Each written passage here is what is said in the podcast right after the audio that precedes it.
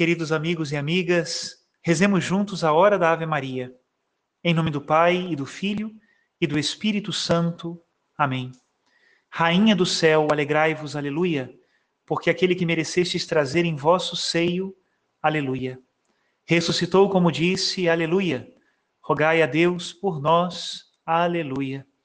Exultai e alegrai-vos, ó Virgem Maria, aleluia, porque o Senhor ressuscitou verdadeiramente, aleluia. Oremos.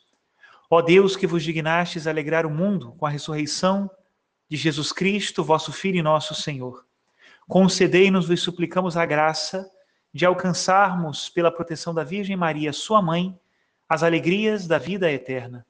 Pelo mesmo Cristo nosso Senhor. Amém.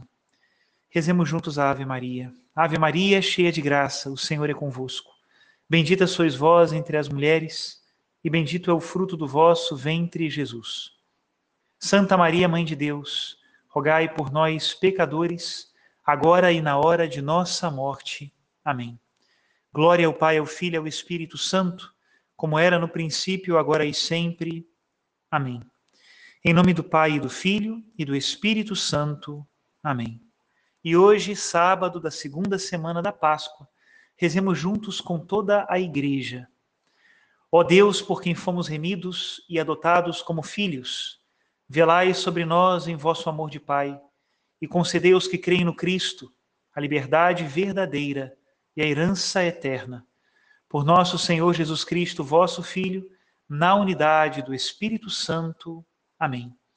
E o evangelho de hoje, do capítulo 6 de São João, é continuação do evangelho de ontem. Continuamos a partir do versículo 16, e diz assim: Ao cair da tarde, os discípulos desceram ao mar, entraram na barca e foram em direção a Cafarnaum, do outro lado do mar. Já estava escuro e Jesus ainda não tinha vindo ao encontro deles. Soprava um vento forte, o mar estava agitado. Os discípulos tinham remado mais ou menos cinco quilômetros quando encontraram Jesus andando sobre as águas e aproximando-se da barca. E ficaram com medo, mas Jesus disse: Sou eu, não tenhais medo. Quiseram então recolher Jesus na barca, mas imediatamente a barca chegou à margem, para onde estavam indo. Palavra da salvação, glória a vós, Senhor. Caros irmãos e irmãs, entendendo melhor o evangelho de hoje no seu contexto, lembremos que ontem Jesus Cristo multiplicou o pão para cinco mil homens e depois, no final da multiplicação, queriam levá-lo para fazê-lo rei. E então Jesus Cristo sobe a uma montanha para rezar se afasta da multidão.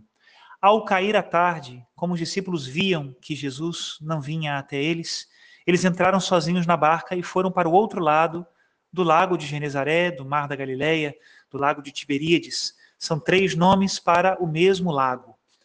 E é interessante nós vermos essa atitude dos discípulos, porque se eles deixaram ali Jesus rezando e foram para outro lugar, já tendo caído a noite, é porque Jesus tinha o costume de passar noites em oração, como aparece em outros lugares do Evangelho, e os discípulos então não queriam incomodá-lo.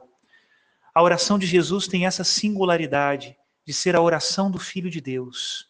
E a intimidade com o Pai também é uma intimidade que perdura no tempo. Aí um primeiro exemplo de Jesus no Evangelho de hoje para nós. Quantas vezes nós nos demoramos na oração? Às vezes parece que a nossa oração é um pouco salário mínimo, né? um desencargo de consciência, umas três ou quatro palavras cansadas no final do dia. Isso é péssimo. Uma vida de oração verdadeira precisa ser feita de tempo para a oração. E alguma vez nós precisamos sim demorar-nos mais nela. Muitas vezes a gente organiza cerco de Jericó, grupos de oração, novenas, e é bom, propósitos de oração, isso é bom. Geralmente fazemos isso por uma intenção especial, mas uma intenção muito especial e que nós podemos assumi-la sozinhos, individualmente, é para que nós cresçamos na intimidade com Deus. Nós também precisamos nos demorar diante dele, na solidão, no silêncio, meditando a palavra, sem ficar procurando muitas respostas, mas gozando da presença de nosso Senhor, que nunca foge dos encontros quando nós o chamamos. Ele sempre nos escuta, ele sempre nos vê, ele sempre nos atende. Os discípulos então foram para o outro lado do mar e, na metade do caminho, encontraram-se com uma tempestade, ondas, ventania, e ali, naquele momento, a barca se sente abalada. Essa também é uma figura da nossa vida e da vida da igreja. As tentações, muitas vezes, tentam esfriar o nosso amor com os seus ventos impetuosos. E na medida que nosso amor esfria, mais frágil fica a nossa barca. Mesmo que nós tenhamos um amor muito fervente, nós sempre sentiremos o balanço das ondas. Mas se temos um amor fervente, resistiremos com mais facilidade. Nesse momento da tribulação, Jesus vem ao nosso encontro. Que bonito é pensar que ele vem ao nosso encontro no momento da tribulação. E nós muitas vezes não reconhecemos, nos assustamos até. A mão de Deus às vezes nos assusta com as suas novidades, mas o que nós nunca podemos perder é a confiança de que Deus nos vê, nos ouve, nos muda, nos transforma, nos atende. Às vezes vamos ao Senhor somente para que Ele nos atenda. Pensemos, Ele sabe o que é melhor para nós. Peçamos muitas vezes e peçamos muito aquilo que precisamos, isso é muito bom, mas o nosso pedido deve estar sempre nesse ambiente de que Ele sabe o que é o melhor para nós. Ele vem então andando sobre o mar, ele é o novo Moisés. Moisés, no Antigo Testamento, teve que abrir o mar para poder passar. Jesus anda sobre as ondas, ele é mais do que Moisés.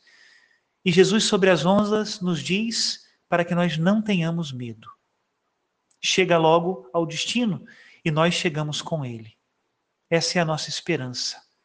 Também nessa tribulação que nós vivemos na vida, que é sempre uma tribulação, nós vemos muitas vezes Jesus sobre o mar, mas não se preocupe, meus irmãos, chegaremos logo no porto. E o porto é Deus.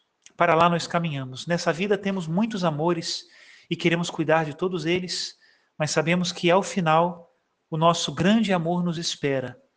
Nos espera também com os nossos amores desta vida, uma vez que eles forem purificados e renovados pela sua graça. Uma verdadeira prova de amor é levarmos também as pessoas a este porto seguro que é Jesus. Às vezes dizemos que amamos as pessoas, mas nunca falamos de Deus para elas. Se Ele é verdadeiramente o nosso amor, como é que nós não vamos falar dele para aqueles que nós tanto amamos? Jesus não nos deixa sozinhos na tempestade, Ele está conosco. Que pela intercessão da bem-aventurada Virgem Maria, desça sobre todos nós a bênção de Deus Todo-Poderoso, Pai, Filho e Espírito Santo. Amém.